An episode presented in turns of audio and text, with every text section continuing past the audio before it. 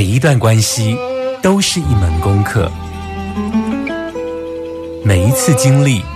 都是生命的滋养。世界上最重要的东西，往往用眼睛是看不见的。One two three four。那我们就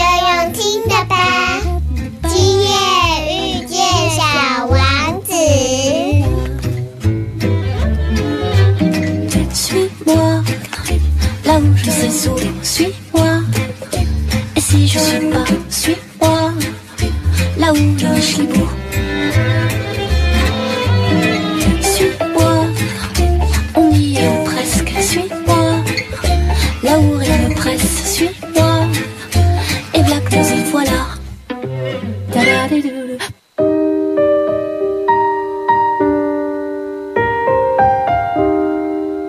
收听《今夜遇见小王子》，每周六晚上八点，周日晚上九点，阿光会准时在 FM 九九点一大千电台与你相遇哦。延续上一周这个玛雅人来谈玛雅文明的这样子的一个话题哦，因为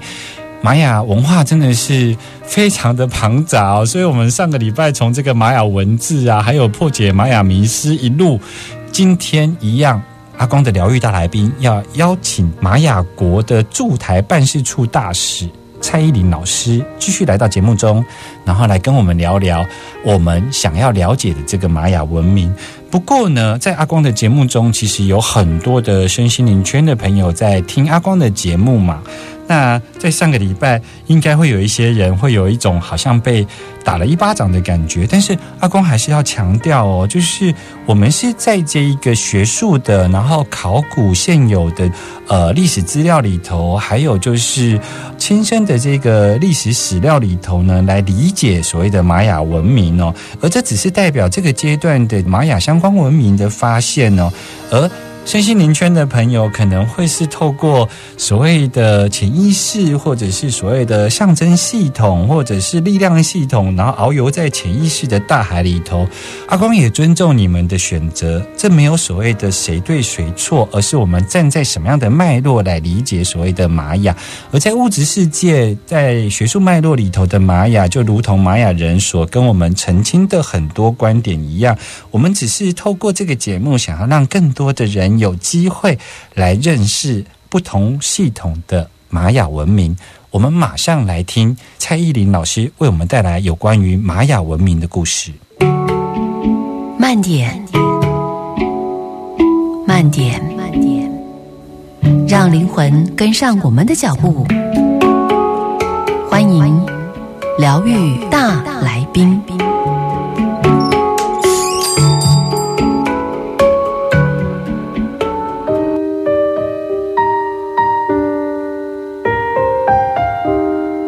欢迎回来 FM 九九点一大千电台，今夜遇见小王子，我是阿光哦。在今天的疗愈大来宾，阿光要持续的为大家邀请到了蔡依林老师，也就是所谓的玛雅人，来到我们的节目中哦。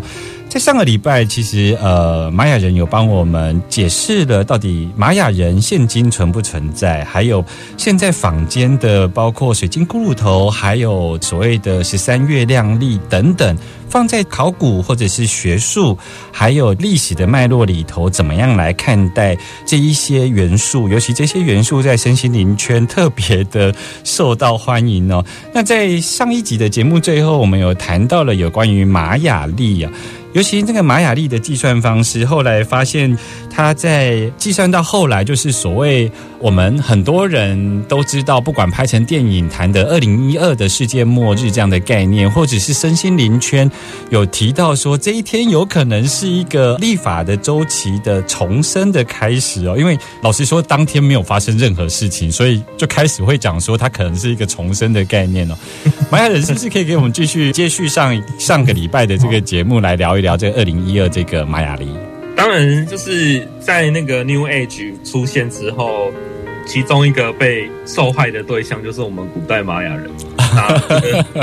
当然，考古学家也对这件事情不是很开心，嗯。所以写了蛮多的书跟文章在反驳，其实他们完全的曲解古代玛雅人的原因。嗯。我们常常会在电视上面或者是看的一些东西里，可以看到说，哎，他们说二零一二那一年世界会毁灭，嗯。可是实际上他们从来没有真的去看过玛雅的文字跟玛雅的碑文，还有古代的玛雅文献是怎么写这件事情的。那实际上呢，那个碑文上面讲二零一二，实际上，实际上目前有两块碑文在写这件事情。嗯那其中一块碑文只是刚好提到这个日期，所以他也没有写发生什么事情。空白然，后就是他只是刚好因为立法书写，他必须要写这个日期来创造过去那个日期的神圣性，他把嗯。未来跟过去那个日期连接在一起。嗯。那另外一块比较直接写的就是在墨西哥塔巴斯科那边有一个遗址，他们有一块石碑，嗯。那那块石碑里面就写说，大致上的翻译啦，大概就是二零一二年十二月二十一号这个日期，好、啊，那一天会有一个九 support 之神降临，然九十后后是神，九 support 就是英文嗯。九 support 神，嗯，那会降临，然后石碑就断了。就断了，所以没有人知道降临之后他要干嘛，要杀一波还是要 要大杀一波，还是他们要拯救世人？没有，都没有讲，他也没有说他会毁灭世界啊。是，但是考古学家知道说玛雅人他们会做一件事，就是因为呃时间是重叠的，嗯。是循环的，所以他们会站在现代去举行一个仪式，然后连接一个相同的日期在古代的，然后跟现代人说，你看，在过去的我们的祖先也在同一个时间举行这样的仪式，嗯。那未来的一个循环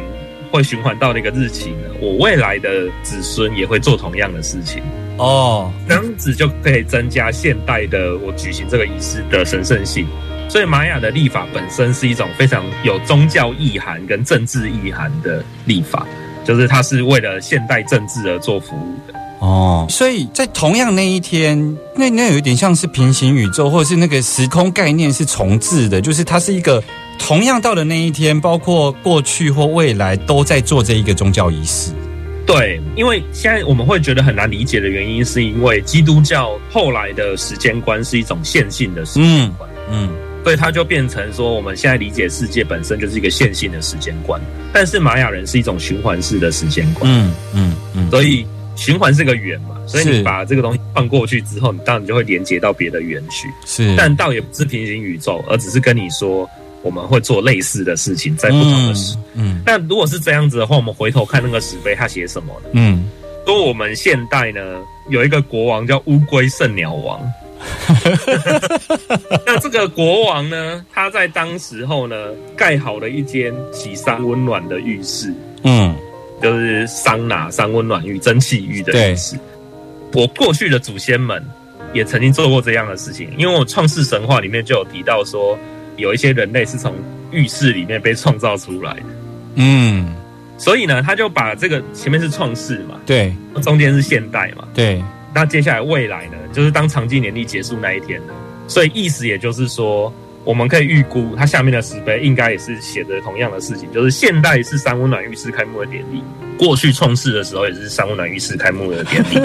未来这一天十二月二零一二年的十二月二十一号。也会有一个三温暖浴室开幕，然后九 support 之神就会降临参与这个开幕典礼。所以大家那边讲半天，对玛雅的考古学家来说，哦，石碑上面说它是一个三温暖开幕典礼哦。OK，所以它那个是一个创世神话到了这一天之后的一个循环、一个重复的这样的一个概念而已嘛，对不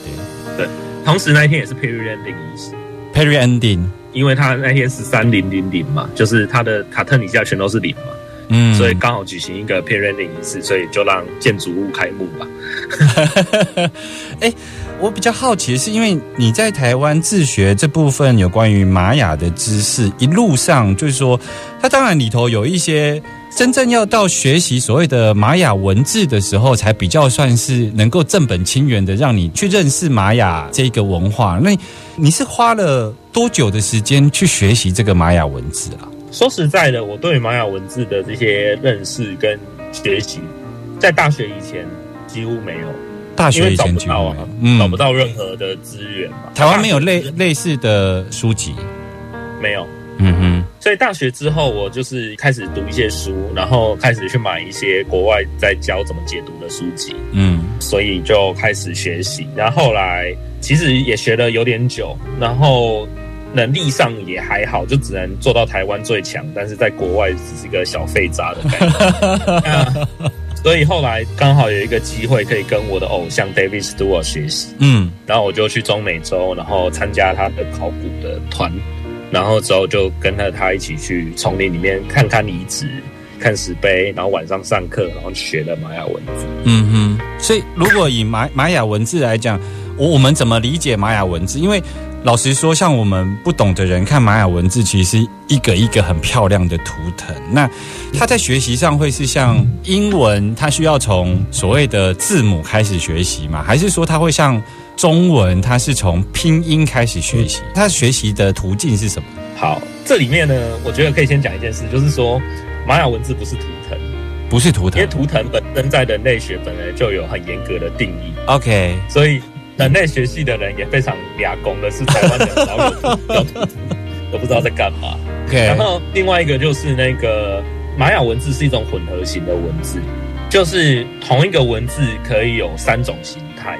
的写法，但它都代表同个意思，就是一个是象形型的玛雅文字，也就是它是纯象形，嗯，好，它就画一个图，嗯，然后之后用那个图案来代表那个意思。嗯。那另外一种叫做拼音型的玛雅文字，嗯。那就是每一个图案其实代表一个音节，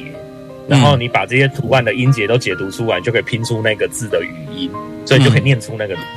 那第三种是拼音加混合两种类型混合起来的文字，就是它会有个象形符号，那它可能在字尾或字首的那个音节，它会把它写出来，提示你说这个字是是要念开头或结尾是这样子念。嗯嗯嗯，听起来要进入这个玛雅文字还需要一点时间，因为它三个途径，但是都只称同一个字的意思。，对，而且这只是最基本的概念，因为玛雅人他们也不喜欢写同样的文字，所以一个象形型的玛雅文字，它可能有十几种写法，但它也都代表同一个意思。OK，所以一个字它可能有十几种、二十几种、三十几种、四十几种不同的组合，但是它都代表同一个意思。我想关于要进入玛雅文字这件事情，目前听起来是需要一点时间哦。回来我要继续探讨到底玛雅文字有多么的奥秘。我们马上回来。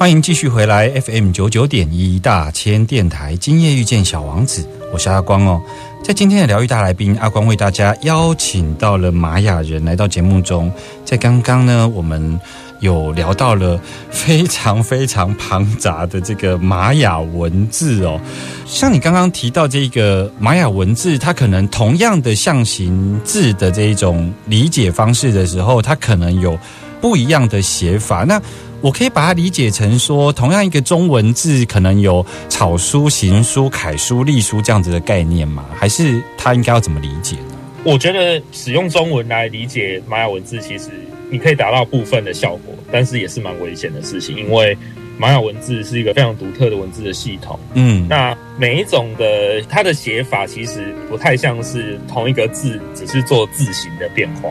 像楷书、隶书那样。嗯嗯，它很多时候根本就是 你觉得这个符号跟这个符号是完全不同的东西，但它跟你说是相同的东西，所以这个我们不太能够用这样的方式来理解，它就是一个会不断变换他们书写方式的一种文字系统。嗯嗯嗯，那像我们以前妈妈那一代老人家，可能他们在学习英文的时候，有所谓的 KK 音标。对，其实那个学习系统其实是可以有不一样的学习方式，包括我们学 学英文也是，可能有情境式的把我们丢到了一个英语系国家去学习，可能还没认识书写就已经先会讲了。像你在学习这一个玛雅文字的途径上面，两个问题是一个问题是。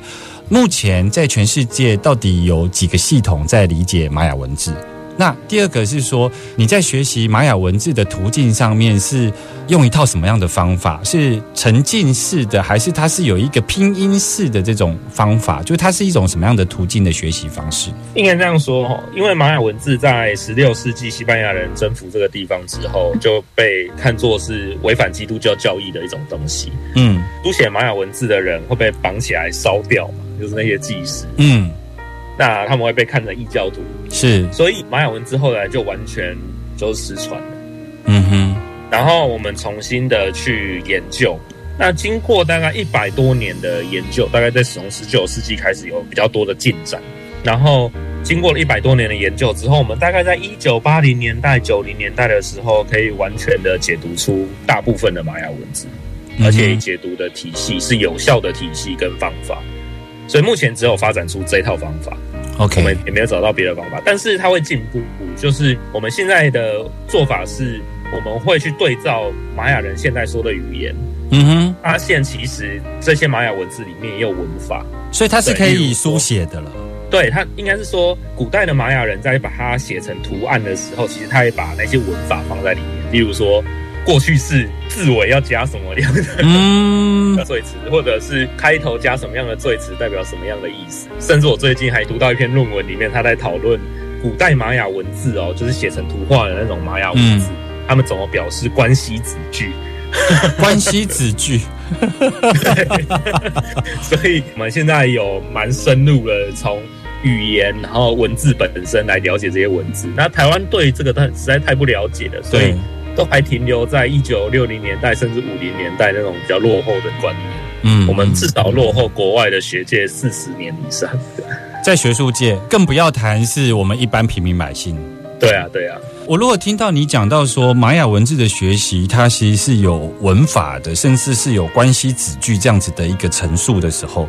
我会进一步的想要问说，那你去到当地，你们在学习这样子的一个玛雅文字，通常它会是有什么？会有书本吗？因为如果你会可以有文法，代表它是可以书写出一种体力，它可能是可以作文，它不只是可以讲，它可能可以写诗，可以写词。你在石碑上啊，或者是在你的考古研究上面，大部分的玛雅文字都在记录什么事情？OK，好，我们现在先厘清一件事，就是玛雅语跟玛雅文字。嗯所谓的玛雅语是大家说的语言，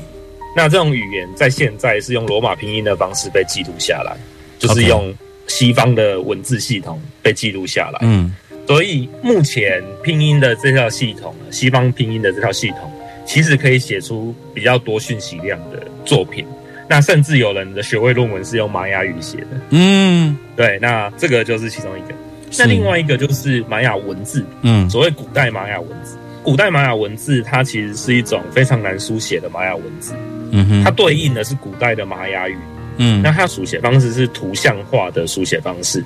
所以其实我们在古代的玛雅文献里面看不到什么长篇的铭文或故事，嗯。因为书写太麻烦了。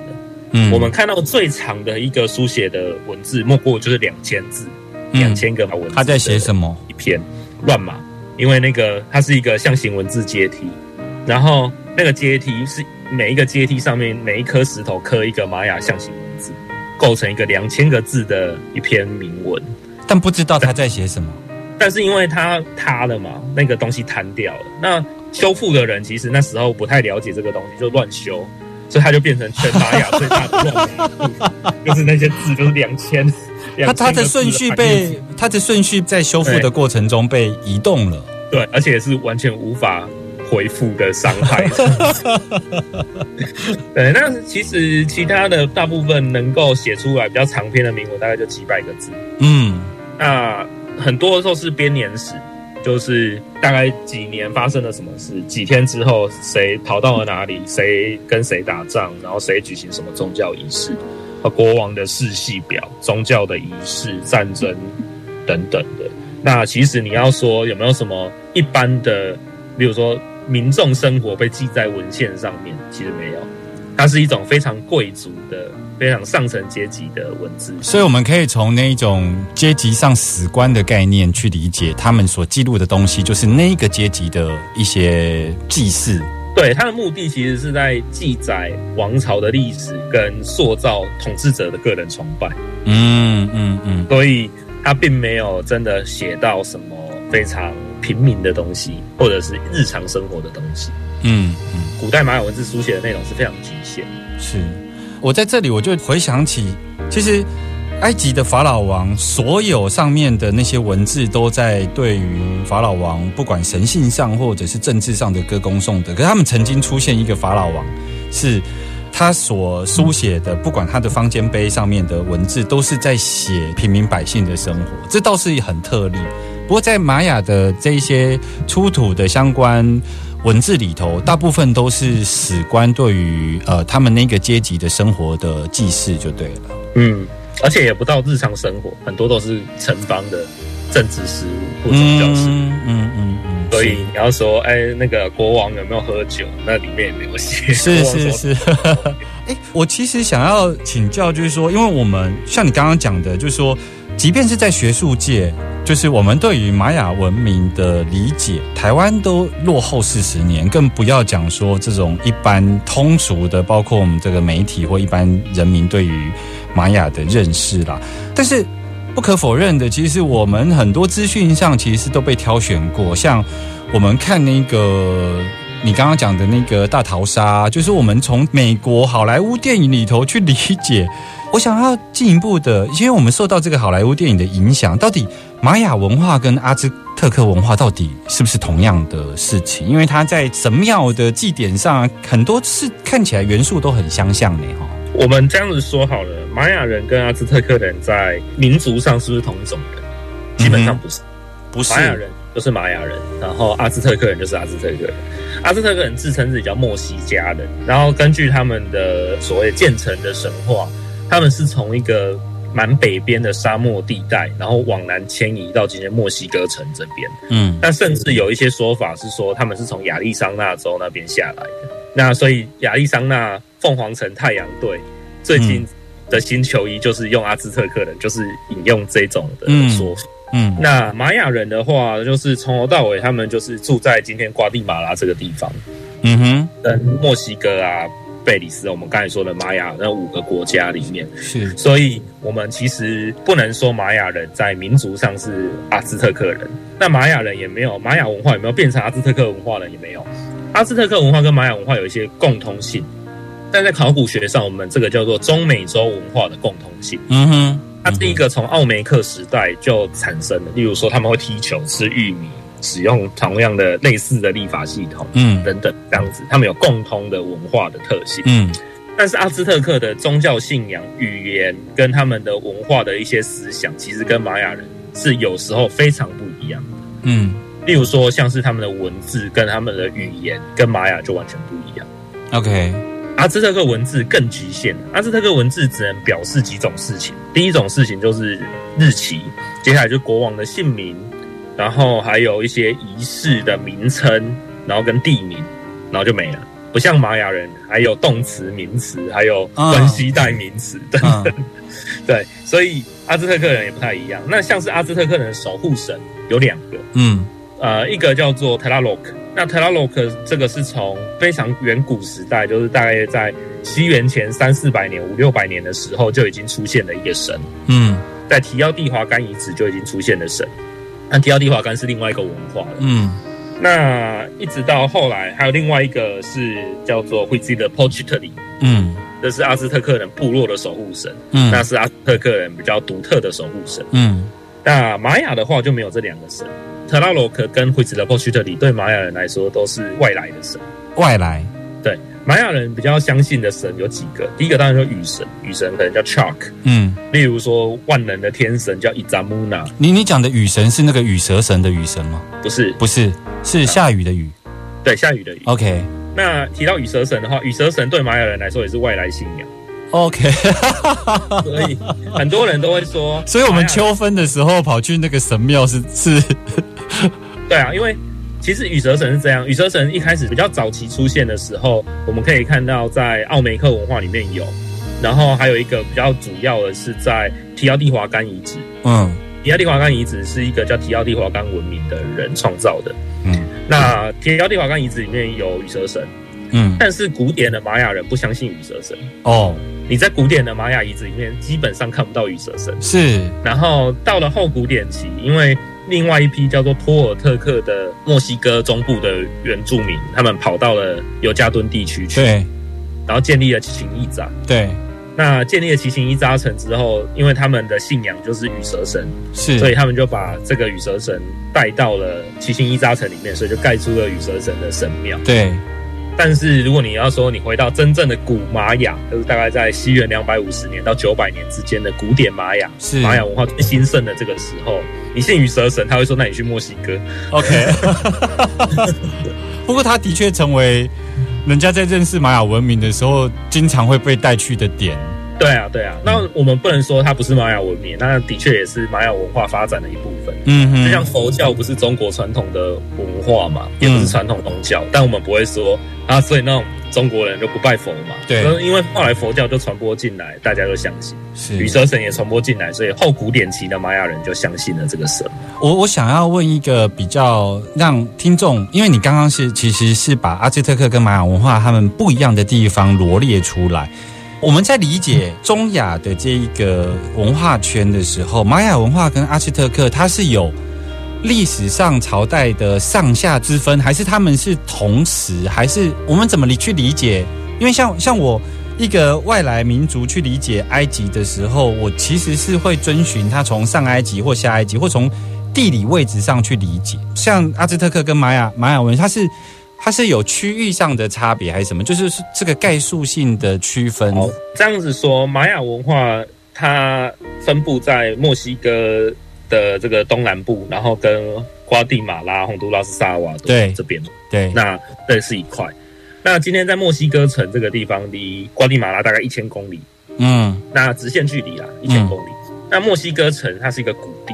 嗯墨西哥谷。这个墨西哥谷地呢，有许多不同的古文明，嗯。包含了比较早期的，就是我们说的提奥蒂华干，嗯。大概是在西元前两百年到西元六百年之间嗯。发展出来的。那后来就是，比如说有 Toltec，Toltec 的话，大概就是西元一千多年的时候开始灭绝，然后跑到这个玛雅的地区。嗯哼，那阿兹特克就很晚了，阿兹特克大概在十四世纪的时候才出现，是所以一直到西班牙人来征服他们的时候，他们建国才大概一百多年而已。嗯嗯嗯嗯嗯那这个所以是一个时序上的不同。嗯就是瓜地马拉、玛雅这个区域，他们有自己的一套时间线，但是墨西哥这边有一条自己的时间线。嗯这两个时间线会在不同的时期有一些交流。是例如说，提奥蒂华干人就曾经征服过玛雅人，那嗯玛雅的城邦，例如说托尔特克人就影响了后古典期的玛雅城邦。嗯那阿兹特克人其实也跟当时候的玛雅人有交流，但他们并不是承继的关系 OK 他们是共享一些共同的文化。是这个部分对听众朋友或对我阿光来说，其实是非常重要，因为我们有时候就是囫囵吞枣的被一些强势的媒体在理解所谓的玛雅人的时候，我们可能透过好莱坞的电影哦、阿兹特克等等哦的这个理解都会混淆哦。回来呢，我们要来问玛雅人更多现在玛雅文明最神秘之处哦。我们马上回来。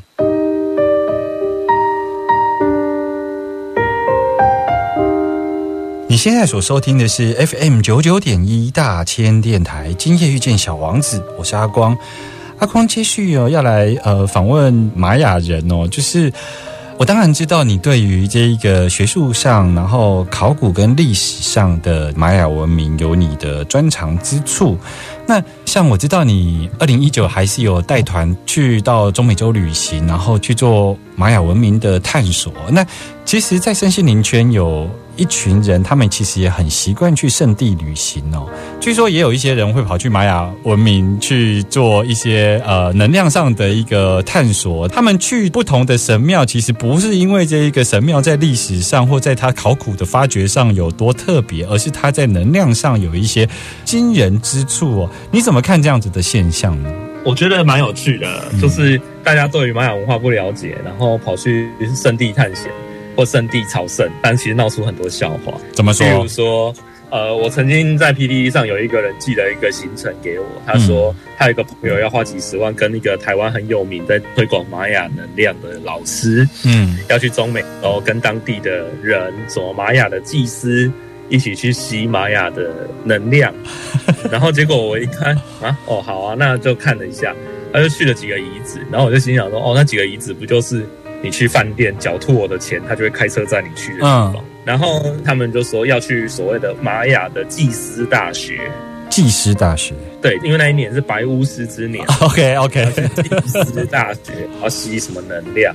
可是实际上玛雅没有什么祭司大学啊。然后他说他去的城市遗址啊，叫做雅曲兰。嗯雅曲兰就是一个城邦，嗯它就是一个有玛雅国王，是我们了解非常多的一个玛雅城邦。嗯但他们刚好里面有一个非常著名的，就是玛雅的国王跟皇后在做血祭的两块石板。嗯然后就是皇后用满是尖刺的绳子穿过他的舌头，嗯然后滴出鲜血，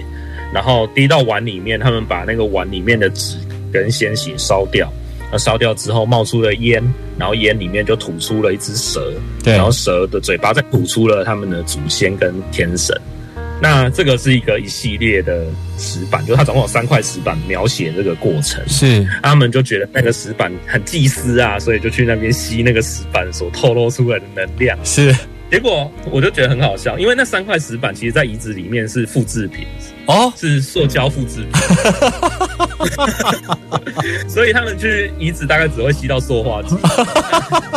那真品呢？真品真品在大英博物馆里，哦，是是是所以其实、呃、其实他们不需要跑到墨西哥的深山的那个雅曲兰遗址，他们可以去伦敦吹冷气，而且大英博物馆免入场费嘛？是是。对啊，所以其实就很夸张。所以照你的这种说法，我其实是可以去大英博物馆或者去罗浮宫这一些，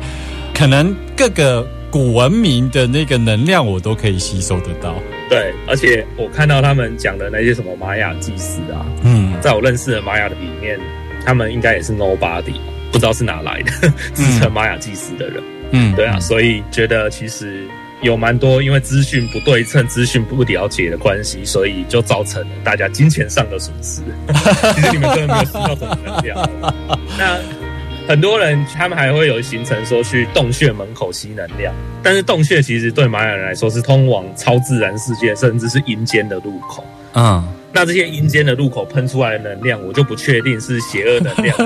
正常能量。我我想要追问一下，就是说你刚刚讲到这个祭司啊，在玛雅文明里头，它的确有祭司这样子的一个角色存在嘛，对不对？那嗯，你你既然讲说现在的中南美洲现在有八百万的这个玛雅的彝族或者是后代，那现在在他们的后代里头没有呃有关于祭司的这些传统被保留下来吗？我我举的例子是说，像台湾的原住民里头，的确有一些民族已经没有所谓的巫医这样的角色，可是的确还是有一些民族有一些巫医的角色被传承下来。那玛雅人，我们我们应该这样子说，就是玛雅的幅员比我们台湾想象的嗯更大很多，是一个完全不同地理尺度的，是所以它的民族的跟所谓这些原住民的分布，也不是我们台湾人可以想象的。嗯就是说，很多人可能会觉得台湾的原住民是不是很难接近？没有啊，你其实从台湾那个一个都市开车三十分钟以内，其实你都可以到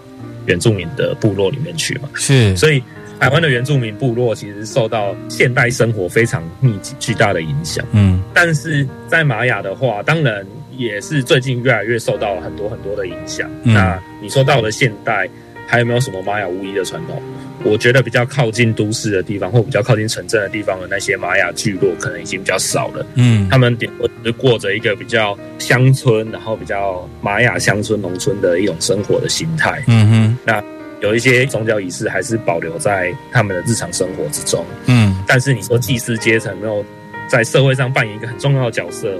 我想恐怕不一定。嗯但是，even 在十九世纪的时候，其实我们都还是可以找到一些比较与世隔绝的玛雅人，嗯比如说拉坎顿的玛雅人嗯在墨西哥恰帕斯，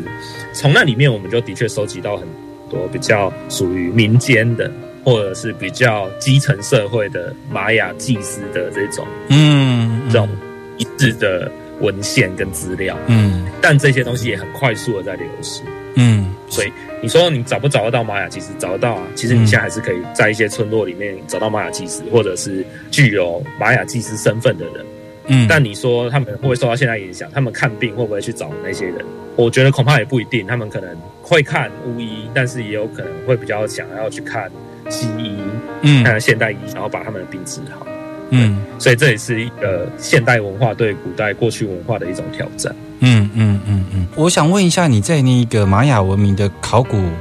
现场啊，就是我是这么理解的啦，就是说目前的玛雅文明的学术上啊，考古学或人类学，我觉得它是在不同的脉络。因为如果我要谈刚刚那个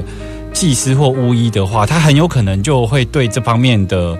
传承有兴趣。可是很显然，在你的考古的领域里头，这个只是一个附加的哦、目前对玛雅文明的理解，哪一个途径算是比较强势的在传播玛雅文明？途径强势哦，我的意思是说，在那个考古现场，有可能人类学家的解释方式会是很不一样的嘛？那目前，我觉得非常难去分别啊。但是我们可以知道说，在美国有几个学门在研究这件事情。嗯哼目前的学界啊，应该不能说美国，就学界有几个途径，一个是当然是人类学的途径，嗯就文化人类学。嗯那文化人类学的话，就比较接近去观察现代玛雅民族嗯各种面向。写民族志等等的，嗯另外一个就考古学，那考古学就比较偏近于去了解过去的玛雅人，然后透过物质资料来了解。嗯那第三种就是民文学，就是我比较感兴趣的，也就是写玛雅文字，去解读玛雅文字的这种方式。嗯那这种方式的话，在美国大部分都是在艺术史学系或者人类学系里面去做研究。